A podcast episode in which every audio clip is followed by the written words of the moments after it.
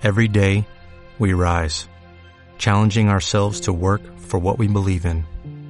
At U.S. Border Patrol, protecting our borders is more than a job, it's a calling.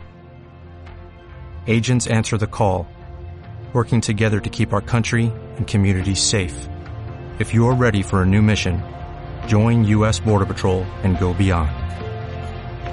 Learn more at cbp.gov/careers.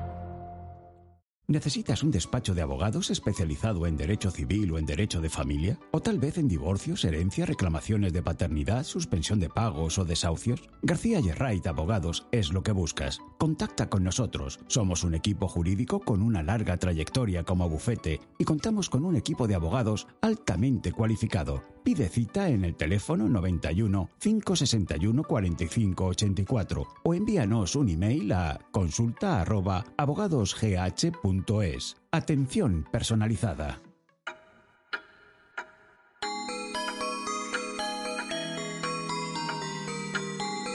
Este es un nuevo programa de relatos de misterio y suspense. Soy Javier Matesanz y os saludo desde Madrid, España.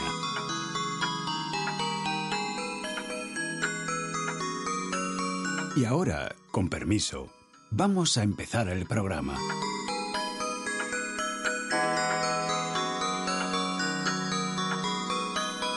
Baúl de Libros ofrece Relatos de Misterio y Suspense.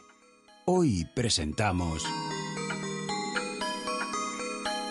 Los Lobos de Dios, escrito por Algernon Blackwood, voz de Javier Matesan.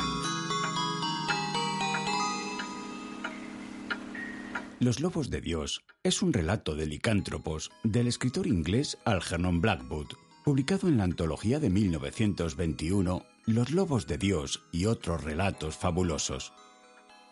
Los Lobos de Dios relata la historia de dos hermanos en las Islas Orcadas, uno de los cuales regresa después de 30 años con un secreto ominoso sobre sus espaldas.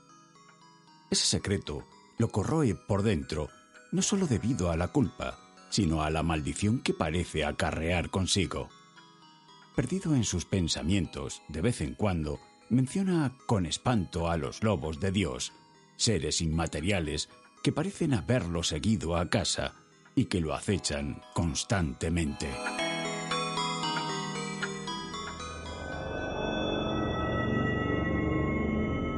¿Estáis preparados para pasar un rato de miedo? Ajustaos los auriculares, subid el volumen, poneos cómodos. Comienza el relato.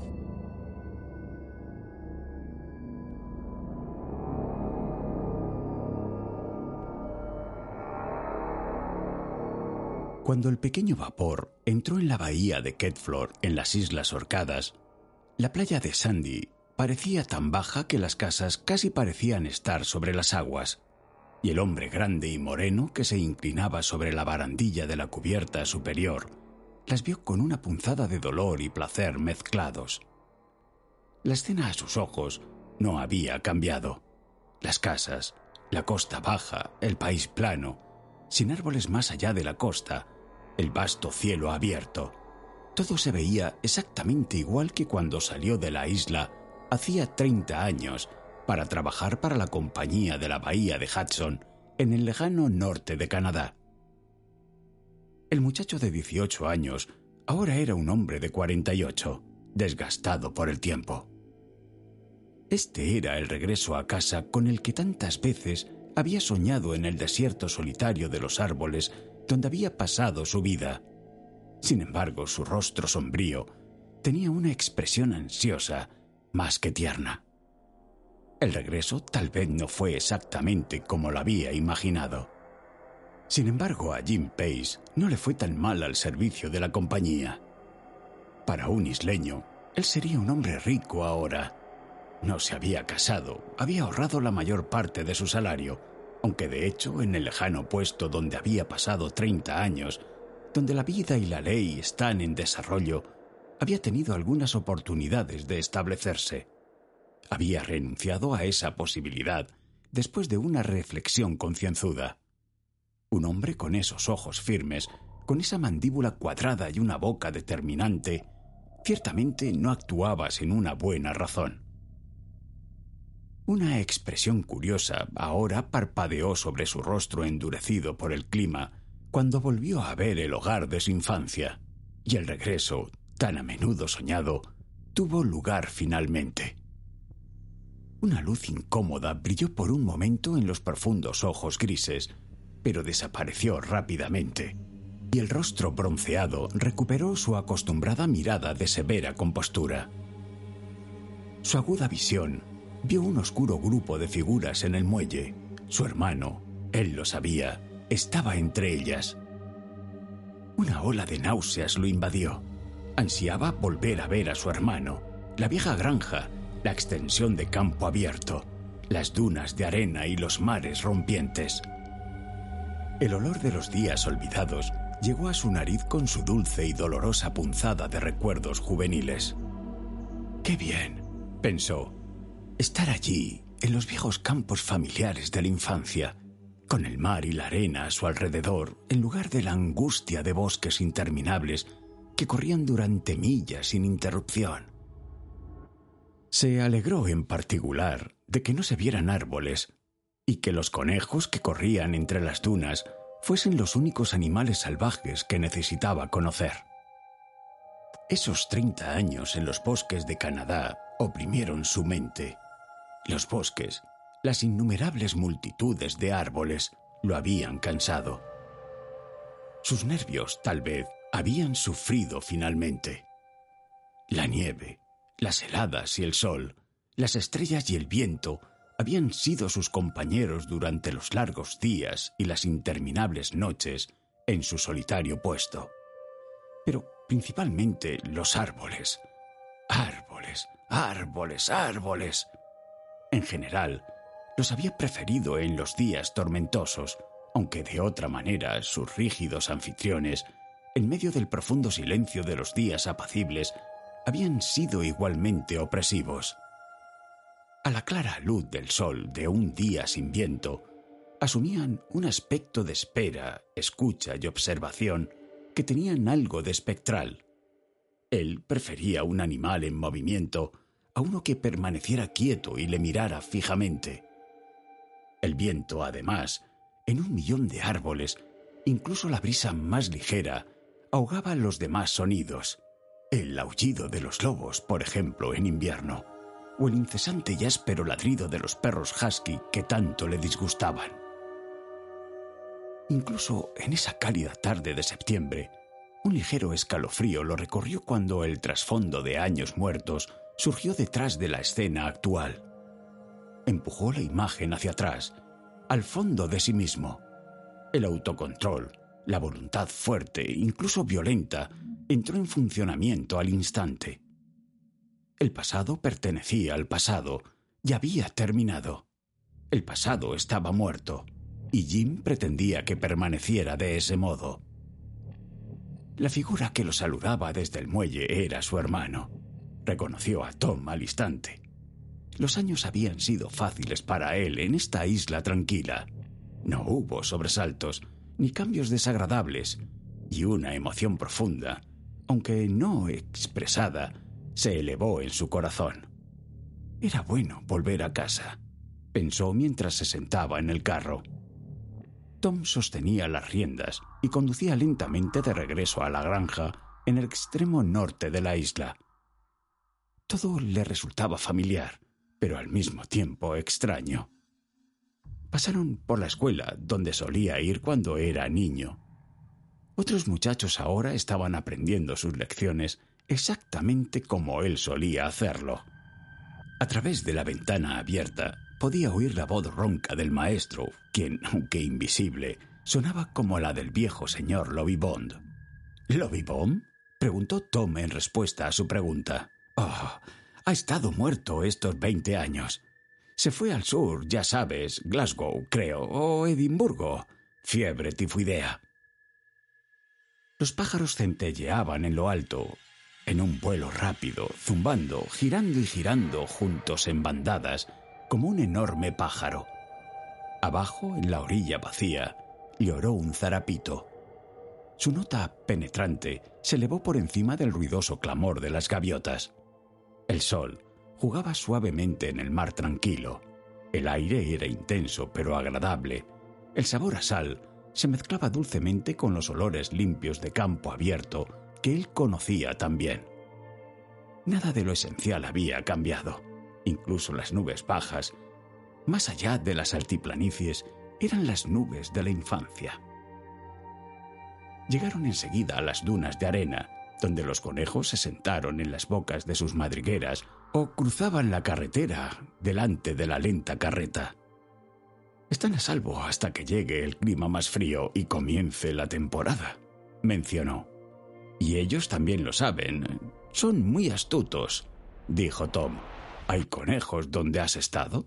preguntó casualmente. No muchos, respondió su hermano brevemente. Nada parecía haber cambiado, aunque todo parecía diferente. Miró las casas viejas y familiares, pero con otros ojos. Hubo, por supuesto, cambios, alteraciones, pero tan leves, de una manera tan extraña y curiosa, que lo invadieron. No siendo del orden físico, se quedaron en su alma, no en su mente. Pero su alma, preocupada, trató de negar los cambios. Admitirlos significaba admitir un cambio en sí mismo, que había decidido ocultar incluso si no podía negarlo por completo. El mismo lugar de siempre, Tom, comentó. Los años no le han afectado mucho. Miró la cara de su hermano. Tampoco a ti, Tom, agregó, con algo de afecto y ternura, solo aparentemente. Su hermano le devolvió la mirada. Algo en ese instante pasó entre los dos hombres, algo de comprensión mutua que ninguna palabra había insinuado, y mucho menos expresado. El lazo era real, se querían, eran fieles y firmes. En la juventud no habían tenido secretos. La sombra que ahora pasó y desapareció dejó un vago temblor en ambos corazones. Los bosques, dijo Tom lentamente, te han convertido en un hombre silencioso, Jim. Me parece que los echarás de menos aquí. Tal vez, fue la corta respuesta, pero supongo que no. Sus labios se cerraron como si fueran de acero y nunca podrían volver a abrirse, mientras que el tono que usó hizo que Tom se diera cuenta que el tema no era algo de lo que su hermano quisiera hablar particularmente. Se sorprendió, por tanto, cuando después de una pausa Jim prosiguió hablando. Estaba sentado medio de lado mientras hablaba, observando la escena con ojos hambrientos.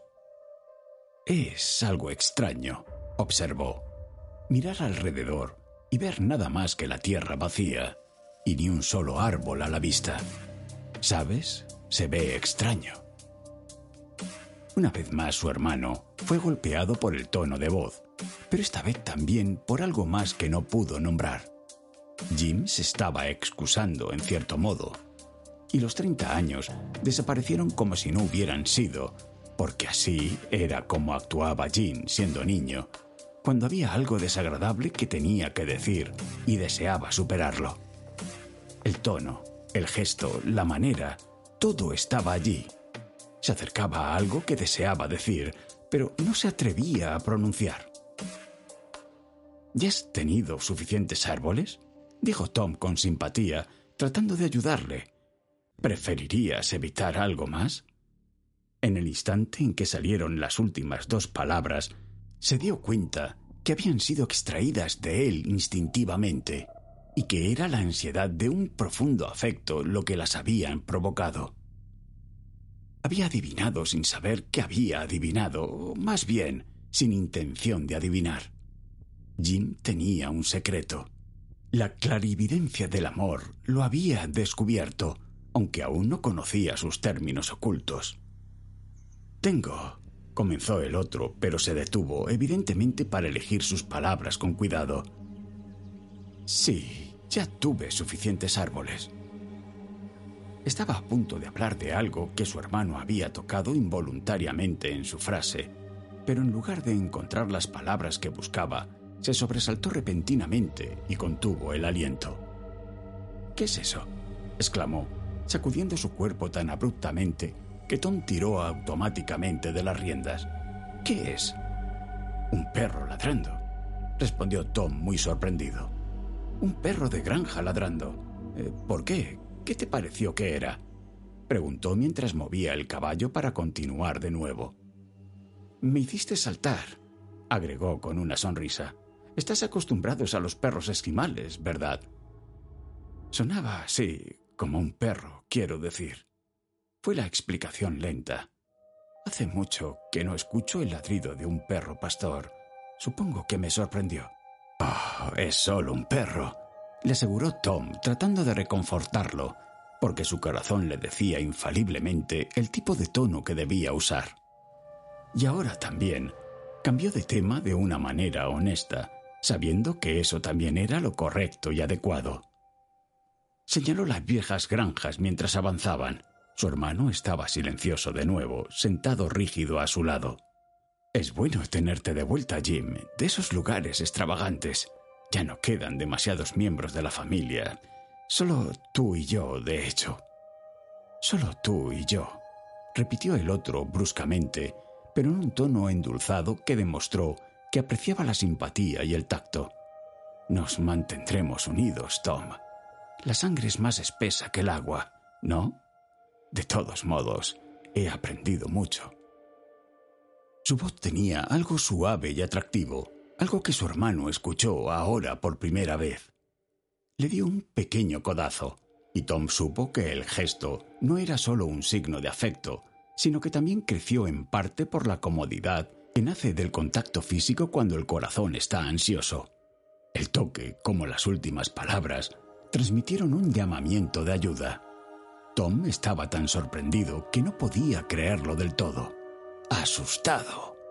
Jim estaba asustado. La idea lo desconcertó y lo afligió porque conocía el carácter de su hermano, su coraje, su presencia mental ante el peligro, su resolución. Jim, asustado, parecía una imposibilidad, una contradicción. Era el tipo de hombre que no sabía el significado del miedo, cuyo espíritu se elevaba más cuando las cosas parecían más desesperadas. Sin embargo, Tom vio las señales y las leyó con claridad. Todo lo que sabía con certeza era que su hermano, sentado ahora a su lado en el carro, ocultaba un temor secreto en su corazón. Tarde o temprano, a su tiempo, lo compartiría con él. Al principio, este simple granero de las horcadas atribuyó ese miedo a esos treinta años de soledad y exilio en lugares salvajes y desolados, sin compañía de mujeres, solo indios a la vista, perros huskies, algunos tramperos o traficantes de pieles como él, pero ninguna de las influencias sanas y naturales que endulzan la vida. Treinta años es mucho, mucho tiempo comenzó a hacer planes para ayudarle. Jim debía ver gente tanto como fuera posible, y su mente recorrió rápidamente a los hombres y mujeres disponibles. En mujeres, el vecindario no era rico, pero había varios hombres del tipo correcto que podrían ser útiles, buenos amigos. Estaba John Rossiter, otro viejo hombre de la bahía de Hudson, que había sido factor en Catgrit, labrador durante muchos años, y que había regresado hacía tiempo estaba Sandy McKay, también de regreso de un largo periodo de siembra de caucho en Malasia. Tom todavía estaba ocupado haciendo planes cuando llegaron a la vieja granja. Se sentaron ante su primera comida juntos desde ese desayuno de hacía treinta años. ¡Ah! Un hombre puede abrir sus pulmones aquí y respirar. exclamó Jim cuando los dos salieron después de la cena y se pararon frente a la casa, mirando al campo abierto. Respiró hondo como para demostrar su afirmación, exhalando con lenta satisfacción de nuevo.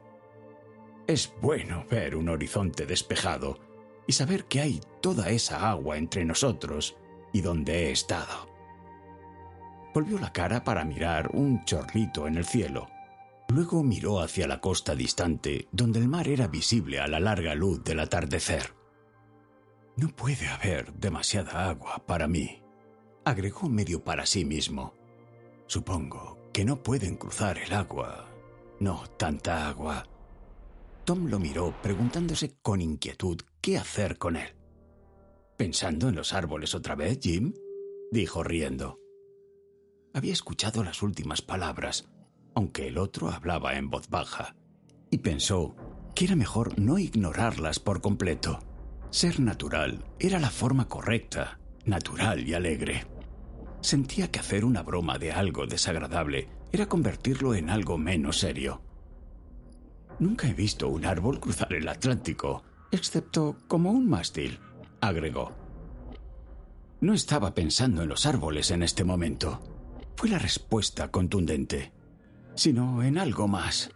Los malditos árboles no son nada, aunque odio verlos. No tiene mucha importancia de todos modos, dijo y encendió su pipa. Ciertamente no pueden moverse, dijo su hermano. Tampoco nadar. Ni otra cosa, dijo Jim. Su voz se tornó espesa de repente, pero no por el humo. Su discurso parecía confuso. Aquí, nada puede esconderse detrás de los árboles, ¿verdad? Admito que aquí no hay mucho en donde esconderse. Rió Tom, aunque la mirada de los ojos de su hermano hizo que su risa fuera tan breve como forzada. Es cierto, coincidió el otro. Pero lo que quise decir fue que... Miró a su alrededor con un aire de alivio intenso, respirando hondo, y volvió a exhalar con satisfacción. Que si no hay árboles, no puedes esconderte. Fue la expresión de la cara rugosa lo que estremeció el corazón de su hermano. Había visto hombres asustados, también había visto hombres rígidos de terror frente a las cosas naturales y otras menos naturales, supuestamente sobrenaturales, pero nunca antes en su vida había visto la expresión de temor sobrenatural que ahora veía en el rostro de su hermano. Al otro lado del oscuro paisaje, el sonido de ladridos lejanos le había llegado flotando en el viento de la tarde. Es solo otro perro de granja, dijo Jim con su voz profunda y tranquila. Solo un perro, respondió Tom, avergonzado de haberse traicionado a sí mismo y dándose cuenta, con sorpresa, de que era Jim quien ahora jugaba el papel de consolador, un cambio sorprendente en sus relaciones. ¿Qué pensaste que era? Quiero decir, antes. Intentó hablar con naturalidad, pero su voz tembló. El amor y la intimidad de los hermanos eran tan profundos que no pudo evitar el deseo de compartir sus tribulaciones. Pensé, susurró Jim con su barba gris apoyada sobre el pecho, que tal vez eran lobos. Su agonía de terror hizo temblar tanto la voz como el cuerpo. Los lobos de Dios.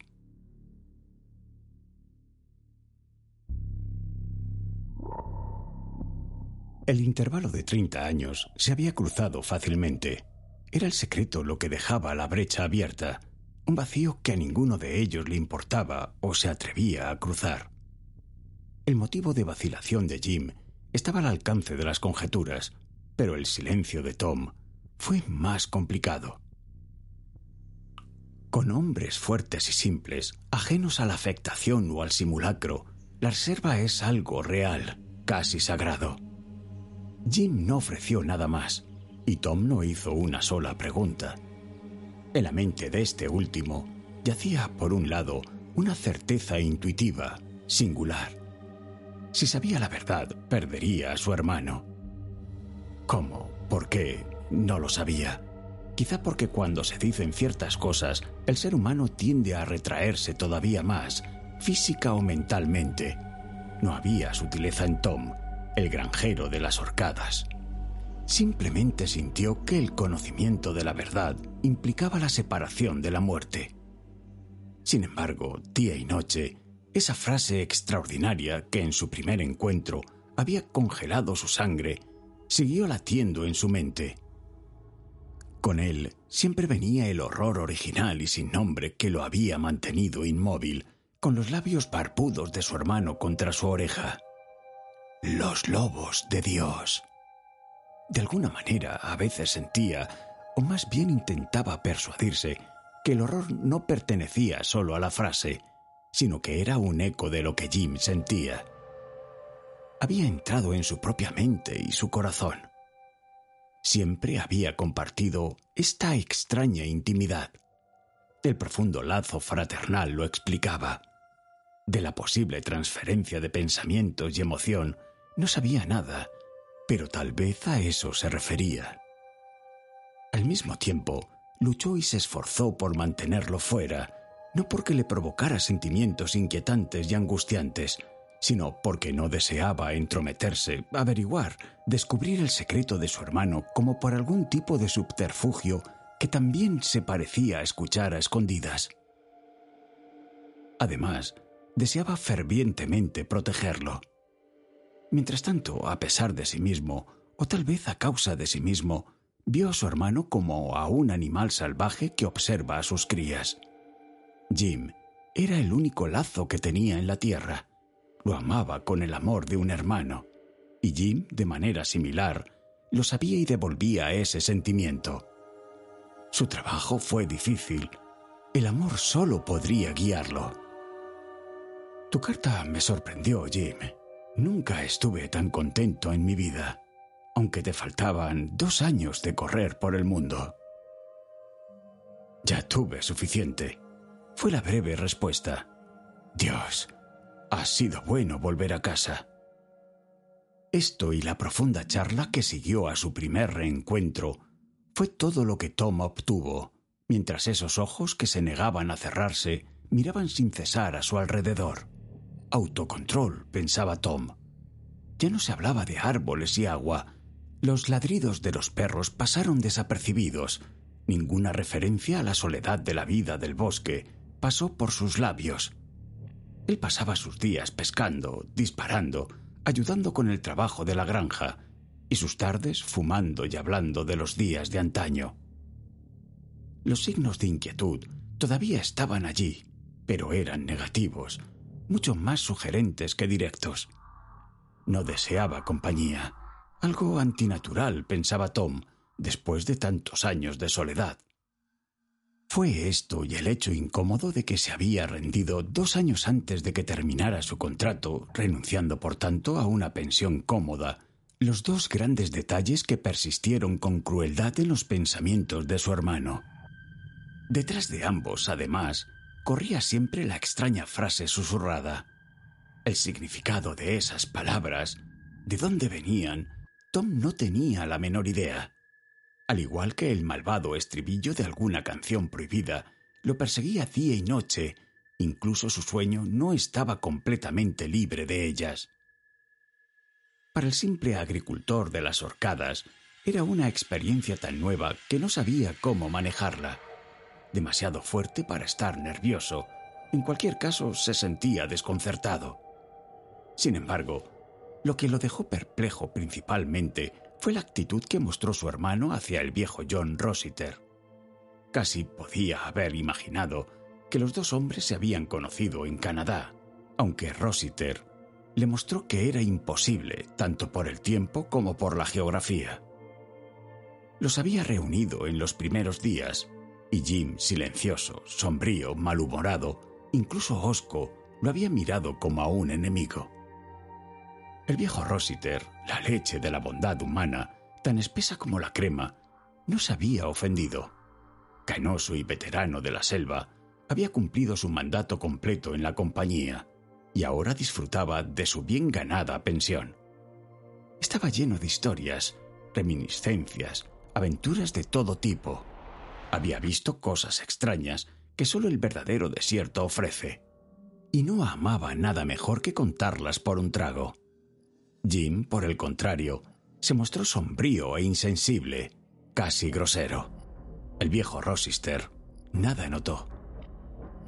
Además, las dos familias, Pace y Rossiter, habían sido vecinas durante generaciones, se habían casado libremente entre ellos y estaban relacionadas en varios grados. Le tenía demasiado cariño a su hermano como para sentirse avergonzado pero se alegró cuando terminó la visita y salieron de la casa de su anfitrión. Jim incluso se había negado a beber con él. Son buenos compañeros en la isla, dijo Tom camino a casa, pero quizá no especialmente entretenidos. Sin embargo, todos nos mantenemos unidos. Puedes confiar en ellos. Nunca fui muy hablador, Tom. Fue la brusca respuesta. Tú lo sabes. A John le gusta hablar. Él aprecia a un buen oyente. Ese es el tipo de charla que no deseo. La empresa y sus actividades ya no me interesan. He tenido suficiente. Tom también notó otras cosas. A medida que avanzaban los días, por ejemplo, Jim parecía reacio a salir de la casa por la noche. Una vez que se había ido la luz del día, se mantenía adentro. Estaba ansioso y lo suficientemente listo como para salir a cazar temprano por la mañana, sin importar a qué hora tuviera que levantarse, pero se negaba a salir con su hermano en alguna expedición nocturna. No ofreció ninguna excusa, simplemente rehusó a ir. La brecha entre ellos se amplió, mientras que en otro sentido se hizo menos formidable. Ambos sabían que había un secreto entre ellos por primera vez en sus vidas, pero también que en el momento adecuado sería revelado. Jim esperó hasta que llegara el momento, y Tom lo entendió. Su amor era profundo y simple. Respetaba la reserva de su hermano. El obvio deseo de John Rossiter de hablar y hacer preguntas, por ejemplo, contrastaba con su actitud. No está bien consigo mismo, dijo John cierta vez sacándose la pipa de la boca e inclinándose hacia adelante. Eso es lo que no me gusta. Puso una mano delgada sobre la rodilla de Tom y lo miró seriamente a la cara cuando le dijo, ¿Quieres decir que Jim está enfermo? Su mente está enferma. No lo entiendo, dijo Tom, aunque la verdad le mordió como el acero. Su alma, entonces, si te gusta más. Tom luchó consigo mismo un momento, luego le pidió que fuera más explícito. No puedo decir más, dijo el viejo. El bosque cura a algunos hombres y enferma a otros. Tal vez, John, tal vez. Tom luchó contra su resentimiento. Has vivido como él en lugares solitarios. Si alguien lo sabe, eres tú. Su boca se cerró con un chasquido, como si hubiera dicho demasiado. La lealtad a su hermano lo detuvo. Ya le dolía el corazón por Jim se sintió enojado con Rossiter por su agudeza, pero también percibió que el viejo tenía buenas intenciones e intentaba ayudarlo. Siguió una pausa considerable, durante la cual ambos hombres hincharon sus pipas. Los dos estaban emocionados, pero había un código, y eso implicaba no hablar de ciertas emociones. Jim, agregó Tom haciendo un esfuerzo, no es el de antes, lo admito. Hubo otra larga pausa mientras Rossiter mantenía la mirada fija en su compañero, aunque sin ningún rastro de expresión, un hábito que el bosque le había enseñado. Jim está distorsionado, dijo al fin el viejo, y es su alma la que está distorsionada. Tom titubeó terriblemente entonces. Vio que el viejo Rossiter experimentado hombre del bosque y educado por la compañía tal como era, sabía dónde estaba el secreto, aunque no conocía los términos exactos. Era bastante fácil formular la pregunta, pero dudó, porque la lealtad lo prohibía. Es un atuendo sucio en alguna parte, murmuró el viejo para sí mismo. Tom se puso de pie. Si hablas de esa manera, exclamó con enojo. No eres amigo mío o suyo. Su ira se apoderó de él cuando lo dijo. Dilo de nuevo y te machacaré. Lo dijo totalmente en serio. Se recostó aturdido un momento. Perdóname, John. Vaciló avergonzado, pero todavía enojado. Es doloroso para mí, continuó después de respirar hondo. Jim está asustado, lo sé, pero no a causa de algo que haya hecho él mismo, nada que lo desacredite o lo avergüence. Le preocupa algo más. El viejo Rossister levantó la vista, con una extraña luz en los ojos. No hay nada que perdonar, dijo en voz baja. Dime lo que sabes, dijo Tom poniéndose de pie de nuevo. El viejo lo miró directamente a los ojos. Dejó su pipa a un lado. ¿De verdad quieres escuchar? preguntó en voz baja. Dime, dijo Tom con el corazón en la boca. Tal vez si supiera qué le ocurre, podría ayudarlo. Las palabras del viejo despertaron miedo en él. Para un hombre asustado en el alma, no hay ayuda posible. Pero si quieres escuchar, te lo diré. John tomó otro trago de su vaso. Hubo un profundo silencio en la pequeña habitación. Solo entró el sonido del mar y el viento detrás de él. Los lobos, susurró el viejo Rossister. Los lobos de Dios. Tom se quedó quieto en su silla, como si lo hubiera golpeado en la cara. Guardó un silencio que le pareció largo y pesado. Su corazón latía. Podía sentir la sangre corriendo por sus venas. Todo lo que recordaba era que el viejo Rossiter había seguido hablando. La voz, sin embargo, sonaba lejana y distante. Sentía que todo era irreal mientras se dirigía a su casa a través de la tierra alta azotada por el viento con el sonido del mar para siempre en sus oídos. Sí, el viejo John Rossiter, maldita sea su alma, había seguido hablando, había dicho cosas extrañas, increíbles, maldita sea su alma. Sus dientes deberían ser arrancados por eso. Era indignante, cobarde, no era cierto. Jim, hermano, pensó mientras se abría paso, muy cansado contra el viento. Le enseñaré, le enseñaré a ese anciano a no difundir cuentos tan perversos. Dios destruya a estos tipos. Vuelven a casa de sus lugares extraños y piensan que pueden decir cualquier cosa. Voy a sacarle los dientes a ese perro. Mientras, por dentro, su corazón se encogió, llorando, asustado. Intentó recordar exactamente lo que el viejo John había dicho. Rome Garden Lake donde se encontraba Jim en su solitario puesto, había una tribu de pieles rojas. Eran de un tipo inusual. Los malhechores, ladrones, delincuentes, asesinos, no eran castigados. La tribu simplemente los dejaba morir. Pero, ¿cómo? Los lobos de Dios hicieron cargo de ellos. Pero, ¿qué eran los lobos de Dios? Una manada de lobos que los pieles rojas temían una manada sagrada, una manada de espíritus. Dios maldiga al hombre, absurda superstición. Una manada de lobos que castigaba a los malhechores, que los mataba, pero nunca se los comía. Desgarrado, pero no comido. Las palabras volvieron a él. Hombres blancos y rojos. Incluso podrían cruzar el mar. Debería ser colgado por contar tales cosas. Pero el viejo, en su apasionado y frío sentido de la justicia, había dicho algo aún más terrible, algo que Tom nunca olvidaría y que nunca podría perdonar. No debes retenerlo aquí. Debes enviarlo lejos. No podemos tenerlo en la isla.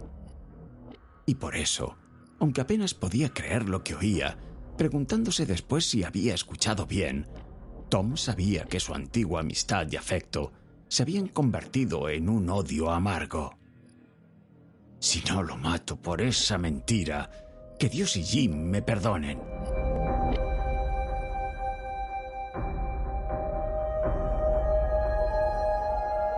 Pocos días después, una tormenta alcanzó las islas y las hizo temblar en su lecho marino. El viento que azotaba la extensión sin árboles era terrible. Los rayos iluminaban los cielos. Nunca antes se había conocido tal lluvia. La casa tembló. Casi parecía que el mar había roto sus límites y las olas lamían con voracidad la tierra. Esa furia afectó a los dos hermanos, sobre todo a Jim. Lo volvió más sombrío y silencioso que de costumbre. Tom lo notó de inmediato incómodo. Asustado en el alma, recordó las palabras del viejo. Dios salve a cualquiera que salga esta noche. dijo Jim con ansiedad mientras la vieja granja se sacudía sobre su cabeza. De repente, la puerta se abrió sola, o mejor dicho, voló de par en par, como si el viento la hubiera reventado. Dos figuras empapadas y golpeadas por el viento aparecieron en la brecha contra el cielo espeluznante. El viejo John Rossiter y Sandy. Dejaron sus piezas de caza y se quitaron las capas. Habían estado en el lago durante toda la tarde. Por lo visto habían conseguido apenas seis piezas de caza. Tan repentinamente había surgido la tormenta que habían sido atrapados antes de que pudieran llegar a casa. En el momento Tom les dio la bienvenida, se ocupó de atenderlos y los hizo sentir como en casa, tal como el deber manda, aunque sintió que esa visita podría haber sido más oportuna. Sandy no importaba. Sandy nunca importó en ningún sitio. Su personalidad era insignificante, pero John Rossiter era el último hombre que Tom deseaba ver en ese momento. Odiaba al hombre Odiaba esa sensación de justicia implacable que sabía que estaba en él. Con la más mínima excusa, lo habría rechazado y enviado a su propia casa, con tormenta o sin ella. Pero Rossiter no dio excusas. Él era todo gratitud y cortesía, más amigable incluso con Jim que con él mismo. Tom preparó el whisky y el azúcar, cortó el limón en rodajas, puso la tetera y proporcionó abrigos secos, mientras las prendas empapadas colgaban ante el rugiente fuego. Podrían ser los equinoccios, observó Sandy, si no fuera a finales de octubre. Esta no es una tormenta ordinaria, dijo Rossiter secándose las botas empapadas. Me recuerda un poco. Sacudió la cabeza hacia la ventana que daba al mar la lluvia contra los cristales ahogaba su voz. Me recuerda un poco más allá. Levantó la vista como para encontrar a alguien que estuviera de acuerdo con él. Solo una de esas personas estaba en la habitación. Claro que no lo es, dijo Jim de inmediato, pero hablando lentamente. Es una tormenta ordinaria. Su voz era tranquila como la de un niño. Tom, inclinándose sobre la tetera, sintió que algo frío le goteaba por la espalda. Todas nuestras grandes tormentas provienen del mar, dijo Sandy, diciendo exactamente lo que se esperaba que Sandy dijera. Su pelo rojo, lacio, yacía enredado en su frente, haciendo parecer un perro colin feliz. No hay hospitalidad como la de un isleño. Rossiter cambió la conversación mientras Tom mezclaba y llenaba los vasos. Se rió entre dientes y se volvió hacia Sandy muy satisfecho. Aunque ahora en Malasia, agregó secamente, probablemente sea diferente, supongo. Y los dos hombres, uno de labrador, el otro de los trópicos, comenzaron a bromear entre ellos con gran humor mientras Tom, en su tarea de anfitrión, y Jim permanecía en silencio, de espaldas al fuego. A cada golpe del viento, Sandy hacía un comentario oportuno del estilo ¿Escuchaste eso ahora? 90 millas por hora al menos. Qué bien que se construya sólido en este país. Rossiter, a su vez, ocasionalmente insistía en que se trataba de una tormenta poco común. Recordaba las tempestades del norte de Canadá que había conocido. Tom dijo poco. Había un solo pensamiento en su corazón, el deseo de que la tormenta se calmara y los invitados se fueran. Se sentía incómodo con Jim y odiaba a Rossiter. En la cocina, ya se había tomado un buen trago de whisky para calmarse y ahora estaba a la mitad del segundo. Tenía la sensación de que necesitaría su ayuda antes de que terminara la noche. Jim notó que había dejado su vaso intacto su atención, claramente, se dirigió al viento y la noche exterior. Añadió poco a la conversación. Escuchen con atención, gritó la voz aguda de Sandy. ¿Qué es? Eso no fue el viento, lo juro. Sus ojos buscaron a los demás como un perro asustado. El mar viene sobre las dunas, dijo Rossiter. Habrá una marea horrible esta noche y un mar terrible. Luna llena también. Ladeó la cabeza para escuchar. El rugido fue tremendo. Las olas y el viento se combinaron con un resultado que casi sacudió el suelo. La lluvia golpeó el cristal con ráfagas incesantes. Fue entonces cuando Jim habló, sin haber dicho una palabra durante mucho tiempo. Es bueno que no haya árboles, mencionó en voz baja. Me alegro de eso. Habría un daño terrible, ¿no? comentó Sandy. También podrían caer sobre la casa. Pero fue el tono que usó Jim lo que hizo que Rossiter se pusiera rígido en su silla, mirando primero al que hablaba y luego a su hermano.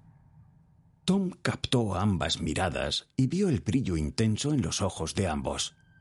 Decidió que este tipo de conversación debía detenerse, pero no sabía cómo. Emplear la grosería con sus invitados iba en contra de las costumbres de la isla. Volvió a servir whisky, pensando en una manera eficaz de lograr ese silencio. Entonces Sandy le ayudó sin darse cuenta. Se va la primera, observó al beber y todos echaron a reír.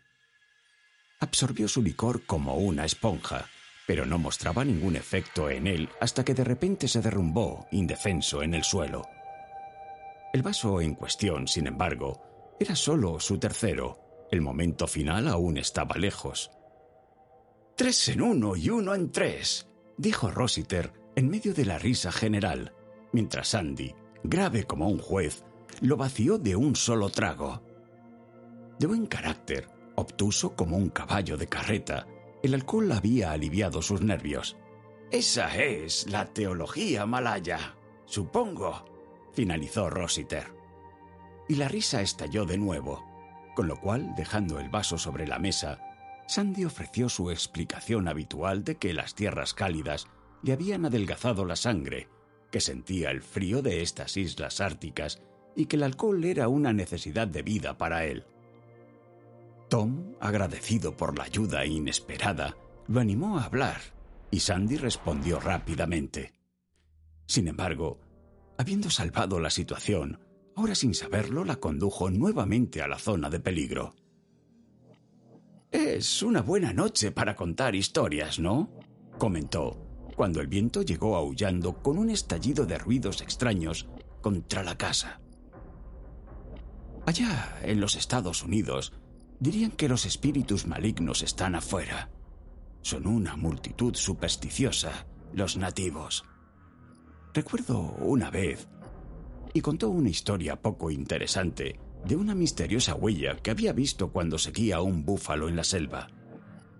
Corrió cerca de la cola de un búfalo herido durante millas, una pista diferente a la de cualquier animal conocido, y los nativos aunque incapaces de nombrarlo, lo miraron con asombro. Dijeron que era un rastro espiritual. ¿Al final encontraste a tu búfalo? Preguntó Tom. A dos millas de distancia, eh, muerto. Y eso me recuerda. Comenzó el viejo Rossiter, ignorando el intento de Tom de cambiar a otro tema. Les contó una historia sobre la isla embrujada de Eagle River, y la vida de un hombre que no permanecería enterrado en otra isla frente a la costa. A partir de eso, pasó a describir la extraña bestia hombre que se esconde en los bosques profundos del Labrador, manifestándose, pero rara vez, y peligrosa para los hombres que se alejan demasiado del campamento. Hombres con una pasión por la vida salvaje demasiado fuerte en su sangre. El mítico Wendigo. Y mientras hablaba Tom, notó que Sandy usaba cada pausa como un buen momento para tomar una copa, pero también que el vaso de Jim seguía intacto. Una atmósfera de cosas increíbles creció en la pequeña habitación, al igual que se reúne entre las sombras alrededor de una fogata, en el bosque, cuando los hombres que han visto lugares extraños del mundo hablan sabiendo que no se reirán de ellos. Y esa atmósfera, una vez establecida, es difícil de disipar.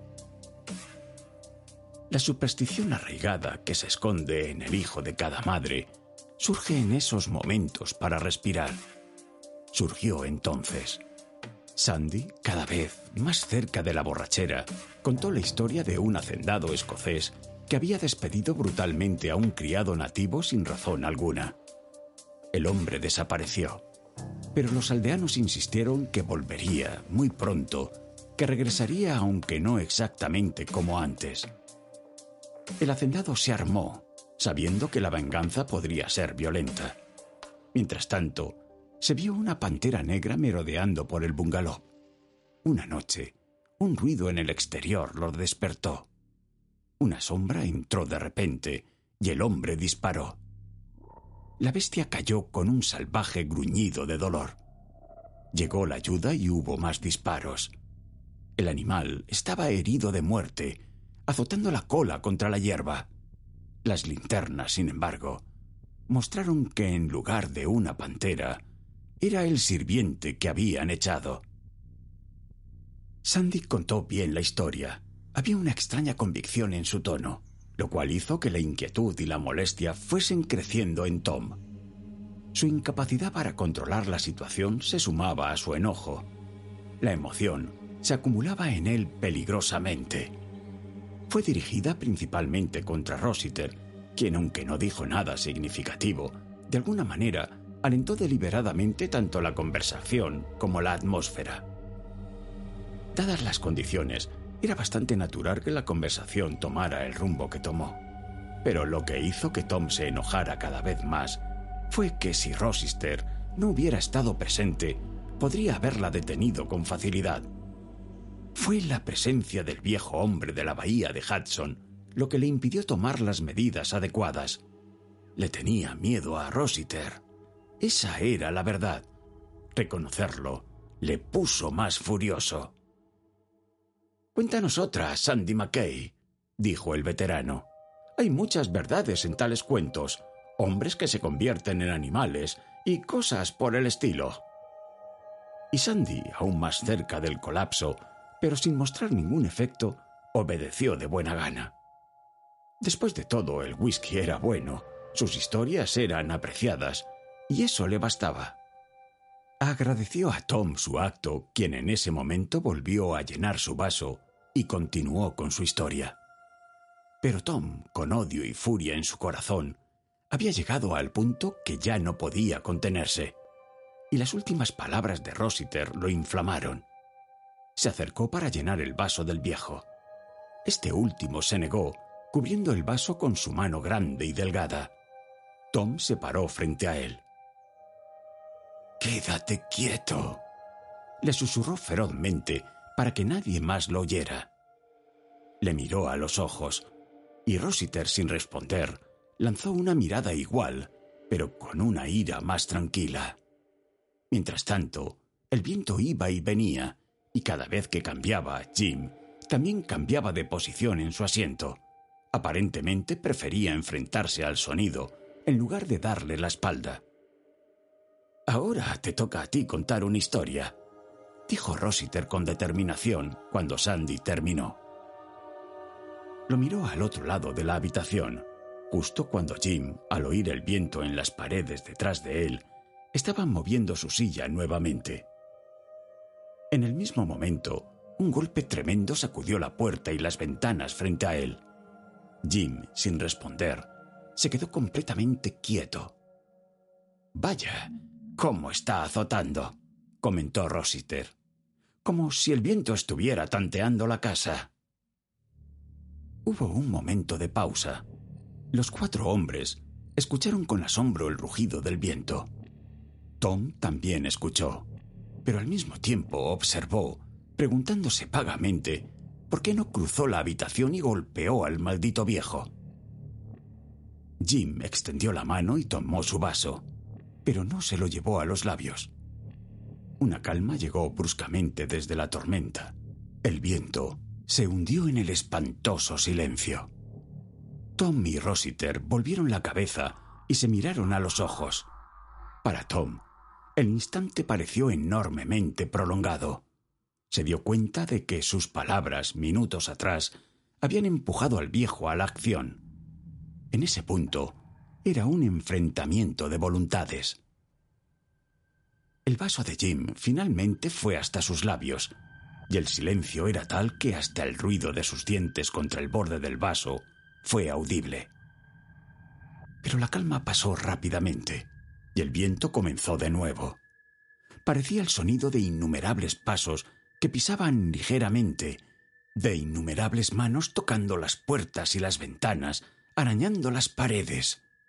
Dios. ¿Habéis escuchado eso? gritó Sandy. Están tratando de entrar. Y al decirlo, se acurrucó en su silla ya completamente borracho. Son lobos o, panteras, balbuceó, y fue lo último que dijo antes de que la inconsciencia se lo llevara. Tom permaneció hechizado, incapaz de moverse o hablar, mientras veía a su hermano cruzar repentinamente la habitación y abrir una ventana hacia las mismas fauces del vendaval. Deja que lo haga. Déjalo. Llegó la voz de Rossiter. Había cierta autoridad en ella y una curiosa gentileza también. Se había levantado. Sus labios aún se movían, pero las palabras que salieron de ellos fueron inaudibles, ya que el viento y la lluvia saltaron con una violencia galopante a la habitación, rompiendo el cristal y lanzando al suelo todo lo que estaba en la mesa. Yo lo vi, gritó Jim, con una voz que se elevó por encima del estruendo y el clamor de los elementos.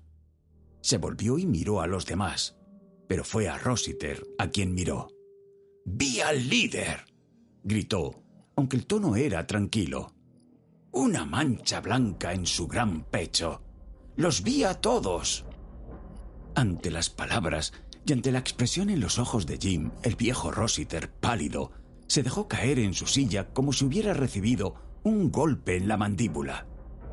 Tom, petrificado, sintió que su propio corazón se detenía, porque a través de la ventana rota, por encima del rugido del viento, llegó el sonido de una manada de lobos corriendo, aullando en un coro profundo, gutural, sediento de sangre. Pasó como un torbellino y desapareció. Y de los tres hombres conscientes, uno sentado y dos de pie, Jim fue el único completamente dueño de sí mismo. Antes de que los demás pudieran moverse o hablar, se volvió y miró a los ojos de cada uno sucesivamente. Lo hice. Allá en el desierto, dijo con calma. Lo maté. Y debo irme ahora. Con una mirada de horror místico en su rostro, dio un paso, abrió la puerta y desapareció en la oscuridad. Tan rápidas fueron las palabras y la acción que la parálisis de Tom pasó en el momento que el tiro de la ventana rota golpeó la puerta detrás de él. El viejo Rossiter, con lágrimas en las mejillas, murmuraba incoherencias Tom lo agarró del cuello y lo arrojó al suelo. ¡Asesino! La muerte de mi hermano pesa sobre ti. gritó mientras abría la puerta y salía a la noche. Algo más extraño sucedió entonces, algo que trastocó la razón del viejo John Rossiter, dejándolo desde ese mismo instante en una especie de nube mental. Sucedió cuando él y Sandy, todavía inconsciente y empapado en alcohol, yacían solos en el suelo de piedra de esa casa de campo. Rossiter estaba aturdido por el golpe y la caída, pero en plena posesión de sus sentidos. La ira se había disipado debido a lo que había provocado. Se sentó y vio a Sandy, también sentado, mirándolo fijamente. De repente estaba sobrio como un juez, con los ojos brillantes, lúcidos, y el habla despejada de los balbuceos de la bebida. John Rossiter, dijo, no fue Dios quien te designó verdugo, fue el diablo. Sus ojos, pensó Rossiter, eran como los ojos de un ángel.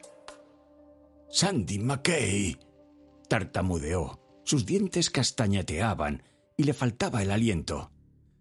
Sandy McKay. Fueron todas las palabras que pudo encontrar. Pero Sandy ya se hundía nuevamente en su estupor. Estaba ebrio e incapaz sobre el suelo de la granja. Permaneció en esta postura hasta el amanecer.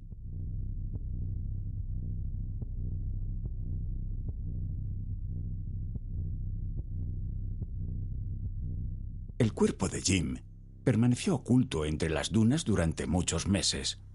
Y a pesar de la búsqueda más cuidadosa y prolongada, fue otra tormenta la que lo dejó al descubierto. La arena lo había cubierto. La ropa estaba hecha jirones. Y la carne, ahora desnuda al sol y al viento de diciembre, estaba desgarrada, pero no comida.